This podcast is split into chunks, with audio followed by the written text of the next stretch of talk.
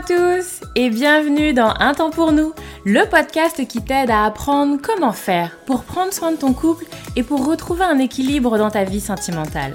Moi c'est Lucie, je suis thérapeute de couple et avec ce podcast j'ai vraiment envie de dépoussiérer les croyances qu'on a autour des relations sentimentales. Ici tu vas voir, on parle sans filtre, sans tabou, mais aussi sans jugement et toujours toujours avec bienveillance. Donc, retrouve-moi sur ce podcast toutes les semaines si c'est compliqué dans ton couple ou si ça va, mais que tu as envie de l'entretenir et de le booster un peu. Dans tous les cas, tu es au bon endroit, alors installe-toi, on est parti. Hello, bonjour tout le monde, bonjour messieurs dames. J'espère que vous allez bien. Je suis très très contente de vous accueillir sur le podcast. Ça me fait très plaisir. Un épisode hyper sympa, vous allez voir. Vraiment euh, plein plein de choses aujourd'hui qu'on va aborder. Ça va être très très chouette. Mais avant ça, avant ça, je vous fais une petite introduction parce que euh, j'ai beaucoup d'ambition pour ce podcast, messieurs dames, j'ai beaucoup d'envie. J'ai envie qu'il soit écouté par le plus grand nombre et pour ça j'ai besoin de vous. Il n'y a pas de mystère. Pour qu'il y ait de plus en plus de personnes, il va falloir que vous puissiez le partager autour de vous. Et donc, alors, petit 1, vous pouvez, si euh, vous écoutez ce podcast sur Apple Podcast par exemple, ou sur Spotify, vous pouvez mettre une note, vous pouvez mettre 5 étoiles, vous pouvez également laisser un petit commentaire pour me partager un petit peu eh ben, que le podcast vous plaît, que vous apprenez des choses, que ça vous inspire, bref, mettez bien ce que vous voulez, mais que vous puissiez comme ça un petit peu valoriser mon travail à travers... Euh, ce podcast. Et puis, si vous, pour X raison, vous pouvez pas laisser un, commentaire, etc., n'hésitez pas euh, euh, à partager, par exemple, quand vous êtes en train de l'écouter, à faire une story, par exemple, sur Instagram ou à mettre un post sur votre Facebook, mettre une petite photo. Je sais qu'il y a des gens qui vont euh, écouter le podcast pendant qu'ils vont marcher, donc je suis sûre qu'on pourrait avoir des très jolies photos avec des sublimes paysages.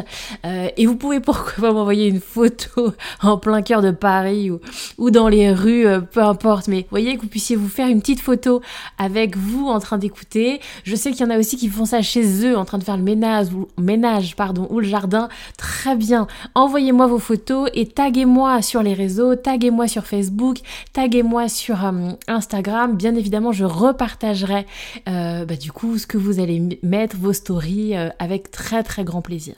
Voilà ce que vous pourriez faire pour venir un peu soutenir et valoriser un petit peu mon travail à travers le podcast. Je m'arrête là pour mon introduction. On est parti, messieurs, dames. Aujourd'hui, épisode hyper important, on va se parler du désir. Hyper important pourquoi? Parce que tout le monde m'en parle. Tout le monde m'en parle dans mes consultations, donc clairement il y a un sujet. Je vais faire d'autres épisodes sur le désir, mais on va commencer par le premier. Et aujourd'hui, j'ai envie de, de, décomposer un petit peu le truc et pas de vous faire un épisode qui dure 4 heures sur le désir. Donc je le décompose et dans l'épisode du jour, je vais vous parler un petit peu des différents types de désirs et de, euh, je dirais, les, les principaux que je vois. Parce qu'effectivement, on pourrait faire un cours pendant des mois sur le désir, tellement c'est riche, tellement c'est varié, mais déjà, je vais vous parler des trois plus gros grosses formes de désir, c'est très mal dit, que je vois le plus souvent. Alors aujourd'hui on se parle du désir spontané, du désir réactif, sans doute que vous les connaissez un peu cela. Et moi j'ajouterais même le désir conditionnel. C'est aussi beaucoup, beaucoup, beaucoup du désir conditionnel que je vois. Je vous en parle.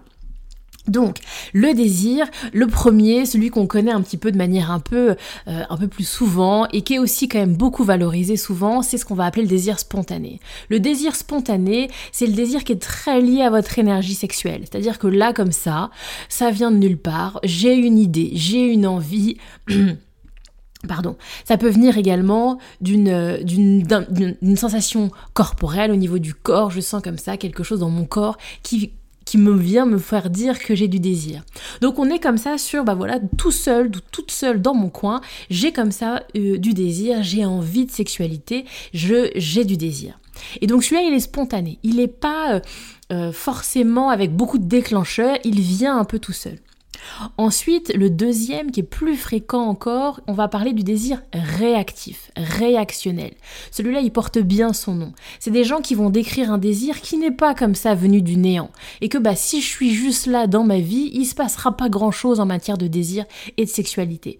Pour qu'avoir du désir, pour avoir envie de sexualité, alors je vais avoir besoin qu'on vienne stimuler mon désir. Je vais réagir à une stimulation, je vais réagir à un stimuli sexuel. Et donc, ça va dépendre des personnes. Vous avez des personnes qui vont vous dire, je vais avoir besoin de tendresse, je vais avoir besoin de caresses, je vais avoir besoin de sensualité, de mots doux, etc. Bref, ou je vais avoir besoin qu'on vienne me dire certaines choses, qu'on fasse certaines choses. Et ça, ça va venir créer chez moi du désir voyez Et donc c'est intéressant de connaître un petit peu son fonctionnement. Et souvent, pour déjà euh, parler un peu de ces deux désirs-là, on va observer quand même que avec le temps, il y a beaucoup de personnes qui vont décrire que bah, dans ma jeunesse, dans les débuts de notre relation, j'étais plutôt sur un désir plutôt spontané, comme ça, j'avais envie, j'avais envie plus souvent. C'est souvent les discours qu'on entend. Alors qu'avec le temps, eh ben, pour que j'ai envie, pour que je sois bien excitée, il va quand même falloir qu'on viennent m'exciter ou que je m'excite. Parce que comme ça, sinon toute seule, tout seul, il se passera pas grand-chose. Et j'observe aussi dans mes consultations souvent ce que j'appelle carrément le désir conditionnel. Et celui-là, on est encore au-delà du désir réactif. Celui-là, c'est plutôt si on ne s'est pas disputé euh, trois jours avant, si, euh, je dis n'importe quoi, si je suis une femme, je me suis bien pris une douche et je me suis épilée. Si euh, les enfants sont, ont été sages et qu'ils se couchent tôt. Si la journée au travail s'est bien passée et que mon chef m'a pas pris la tête. Si on a changé les draps. Si on a mis de la musique d'ambiance. Si, si, si, si, si si alors, ça sera peut-être les bonnes conditions pour que vienne pousser un peu de désir. Et là, on est vraiment sur quelque chose qui est ultra conditionnel, où on voit bien que c'est pas juste une réaction, c'est pas juste du spontané, c'est vraiment, je vais devoir avoir coché beaucoup de cases. Il y a besoin vraiment d'assouplir ma vie et toute la zone autour de manière assez intense pour que peut-être, parce que effectivement c'est conditionnel, il n'y a jamais de garantie, alors peut-être qu'il y aura du désir. Et donc, on voit bien comment effectivement c'est important, messieurs, dames, de connaître comment vous fonctionnez. C'est important de faire des mises à jour sur vos fonctionnements. Parce que si vous restez sur, bah, il y a dix ans, on était tous les deux dans un désir spontané et qu'on n'est plus du tout comme ça aujourd'hui, qu'aujourd'hui on est sur un désir qui est réactif, voire conditionnel, bon, bah, forcément, du coup, ça crée des attentes, ça crée de la déception et on est comme ça à taper encore et encore et encore contre un mur. Maintenant, la question que vous avez tous, comme ça, qui vous brûle les lèvres, je vous connais. Mais pourquoi donc, Lucie? Pourquoi donc est-ce que je ne suis pas comme quelqu'un qui a un désir spontané? Et effectivement, je l'entends souvent dans mes consultations. Faites en sorte que j'ai plus de désir. C'est où le bouton magique sur lequel on appuie pour que j'ai autant de désir que mon partenaire et que moi aussi j'ai envie de faire l'amour tous les matins? Navré, ça va pas être le sujet de cet épisode et je n'ai pas encore trouvé le bouton magique, personne ne l'a. Et je vais être très humble là-dessus parce que vraiment, hein, c'est une conversation que j'ouvre avec vous, messieurs, dames, autour du pourquoi. Parce qu'il n'y a pas de réponse toute faite, il n'y a pas de consensus scientifique là-dessus, c'est un mystère. Il y a plein de choses qu'on ignore encore sur le désir. C'est ce qui rend, en tout cas moi de mon côté professionnel, la chose très intéressante et c'est ce qui rend la chose d'un point de vue personnel pour vous autres, messieurs, dames, hyper frustrante. J'en ai bien conscience. Mais il y a quand même des questionnements. Alors, il y a des gens qui vont amener quand même, parce que, attendez, j'ai pas tout dit on observe quand même, je le vois dans mes consultations, je vois quand j'en parle avec mes collègues, qu'il y a quand même quelque chose d'une distance et d'une oh, d'une distance non, d'une différence homme et femme. Souvent, pour ne pas faire dans le cliché, parce que ce n'est pas non plus tout le monde, souvent on observe quand même que les hommes vont avoir souvent euh, quelque chose autour d'un désir plus spontané et les femmes quelque chose de plutôt réactif et voire conditionnel. Souvent c'est ce qui ressort quand même et qu'on voit bien des couples qui ont un peu de bouteille et où monsieur va être dans mais moi j'ai toujours fonctionné pareil, mon désir il est toujours là, il a toujours été là. Et en gros j'ai toujours été spontané. À 10, euh, peut-être pas 10, à 20, 30, 50 ans, moi je fonctionne toujours avec un désir spontané. Alors que madame va plutôt décrire que dans, quand elle avait 20 ans, elle était sur quelque chose de spontané et puis avec le temps, les enfants, l'âge avançant, le, pas moi, la carrière professionnelle, etc., etc., etc., alors il y a quelque chose qui va venir se transformer en quelque chose de plus réactif ou conditionnel. Et donc ça crée comme ça souvent des tensions et des incompréhensions dans les couples. Et donc bah pourquoi donc? Qu'est-ce qui fait que les hommes ils seraient comme ça sur quelque chose de spontané? Sachant qu'on voit bien euh, j'ai des conversations avec des hommes qui vont vraiment décrire cette notion du spontané comme étant quelque chose vraiment connecté à leur énergie sexuelle et à un peu un besoin physiologique en fait. Et souvent, c'est la comparaison que je donne, qui est pas très belle, mais qui me semble importante. Souvent, les gens vont vous décrire ça, les hommes vont décrire leur besoin spontané comme un besoin de faire pipi en fait. Et que peu importe si les enfants sont couchés, peu importe si mon chef m'a pris la tête, peu importe si je suis fatiguée, si j'ai envie de faire pipi, j'ai envie de faire pipi. C'est pas lié à mon environnement de vie. C'est un besoin physiologique. Et que, eh ben, la sexualité, il y a certaines personnes, c'est la même chose, en fait. Et peu importe si on s'est pris la tête, et peu importe si euh, on a mal dormi, et peu importe si les enfants sont dans la pièce d'à côté, j'ai du désir, j'ai cette énergie sexuelle, j'ai ce besoin physiologique. Je nuance quand même, hein. la sexualité n'est pas un besoin physiologique comme faire pipi ou comme manger, dormir. Hein. Arrêtez de faire pipi pendant 24 heures, arrêtez de manger, on s'en reparle. Si vous faites pas l'amour pendant... Euh, des semaines et des mois et des années, personne ne va mourir. Hein. On n'est quand même pas sur un besoin vital, c'est important de le rappeler. Mais dans la, perception, j'ai beaucoup de gens qui le voient de la même manière, en fait. Dans cette, vraiment cette notion de, de connexion avec le corps et d'appel du corps, d'appel du désir, euh, qui est très physiologique. Donc, pour revenir sur les mystères du pourquoi et du comment. Qu'est-ce qui fait donc que les hommes, eh ben, eux, ils ont un désir plus spontané et les femmes plutôt réactifs eh ben on sait pas trop. Alors il y a des gens qui vont amener un truc un peu de l'inné, qui va être plutôt euh, de l'inné en différenciation avec l'acquis, en disant que c'est quelque chose qui est physiologique, c'est quelque chose qui est, bah voilà, les hommes sont comme ça. Il y a des théories aussi qui vont être liées à ce qui est hormonal, en disant que les femmes avec leur cycle menstruel vont avoir quand même souvent beaucoup plus de variations dans leur, dans leur cycle, euh, du coup donc dans leurs hormones qu'un homme, ou quand bien même il y a quelques petites variations hein, au fil du temps, au fil des jours, euh, au niveau des hommes aussi, c'est quand même moins flagrant que les femmes. Est-ce que ce serait lié à ça.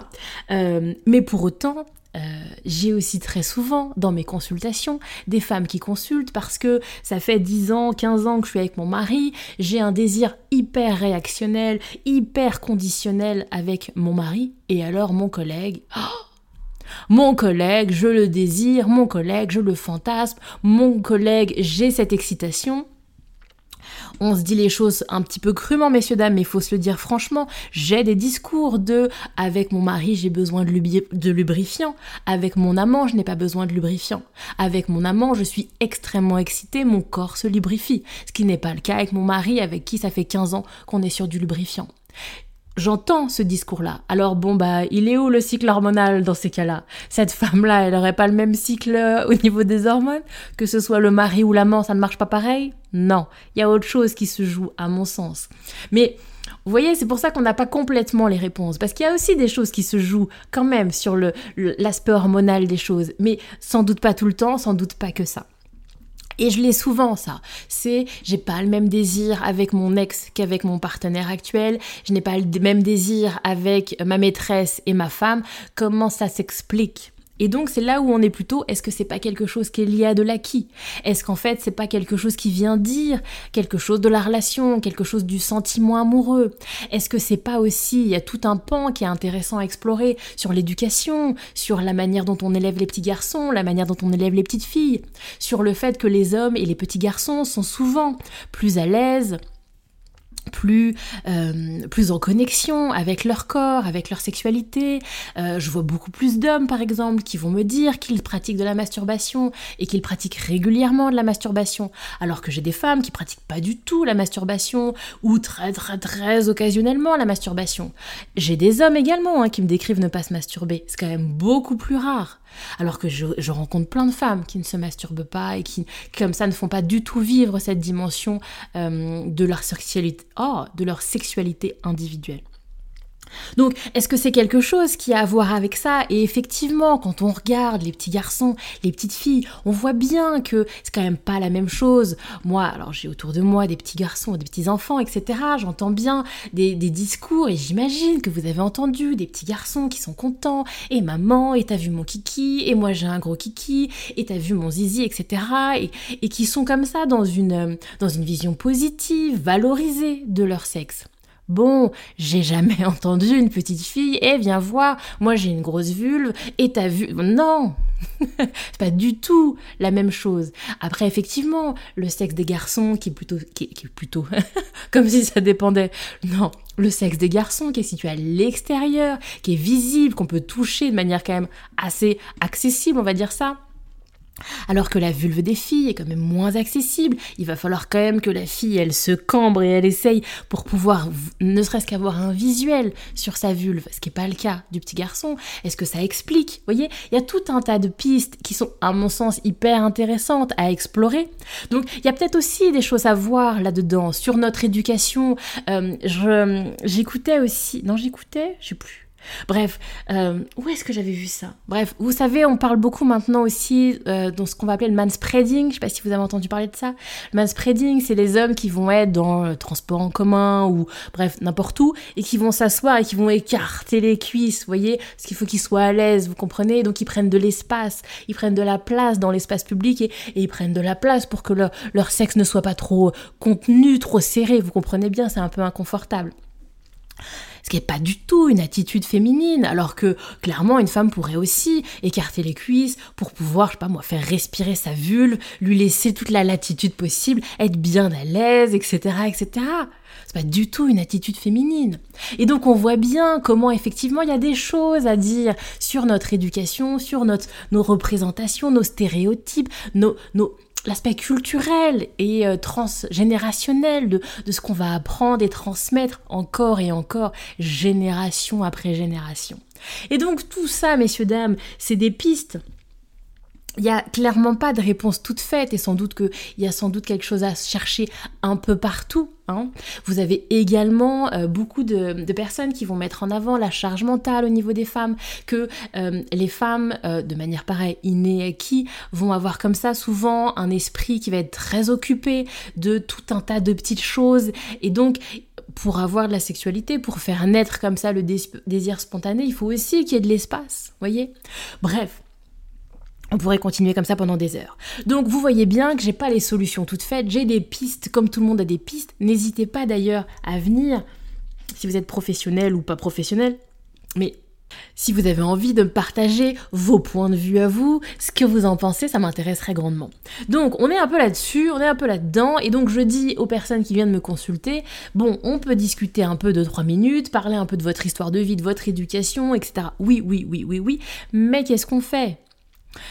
Et il est là le taf. C'est-à-dire qu'il y a, à mon sens, besoin de comprendre où est-ce qu'on en est, comment on fonctionne aujourd'hui, de faire une mise à jour il y a besoin de voir comment est-ce qu'on va le communiquer à l'autre et comment est-ce qu'on va le gérer surtout. Comment est-ce qu'on fait quand on n'a pas le même fonctionnement, quand on n'a pas le même désir, quand on a euh, envie d'avoir un désir qui soit un peu différent et que, bah, quand bien même j'ai un désir qui soit réactif, quand bien même j'ai un désir qui est conditionnel, j'ai envie et j'ai bien le droit d'avoir une sexualité épanouissante en fait. Et encore une fois, j'attire votre attention, peut-être j'aurais dû le dire au début, il y a comme ça dans notre société quelque chose qui valorise énormément le désir spontané, comme étant une forme de norme, comme étant la bonne manière de fonctionner, et que bah, si on fonctionne pas comme ça, c'est qu'on a un problème, c'est qu'on n'a pas compris. Bon, ça se nuance. À mon sens, il n'y a aucun problème avec l'idée d'avoir un désir qui est réactif, ni d'avoir un désir qui est conditionnel. C'est comme ça qu'on est, c'est comme ça qu'on fonctionne. Et moi, je ne fais pas de hiérarchie dans les fonctionnements. Par contre, il y a comment j'ai envie de me situer. Et quel que soit mon désir, quelle sexualité j'ai envie d'avoir, quelle place j'ai envie qu'occupe la sexualité dans ma vie et dans mon couple. Et là, il y a un monde à créer. Donc, je vais pas pouvoir tout vous dire comme ça en, un épisode de podcast, messieurs dames. Si ça vous intéresse, n'hésitez pas à me le dire. Faites-moi un petit retour. Euh, par message, par mail, comme vous voulez, pour me partager un petit peu eh ben, ce que vous avez entendu de, cet épisode et, si vous avez envie que j'aille plus loin, s'il y a d'autres questions que vous avez envie que j'approfondisse. Et je vous invite effectivement, si vous en ressentez le besoin, à consulter. Moi, je propose des consultations de sexothérapie et c'est le taf qu'on fait, de venir comprendre votre fonctionnement, de faire une mise à jour de votre fonctionnement et de venir bosser sur, bon bah, voilà comment est mon désir, ok, et comment maintenant je vais faire en sorte d'avoir une, une activité, une sexualité épanouissante le désir qui est le mien en ce moment, avec la personne avec qui je suis en ce moment. Et oui, et oui, et oui.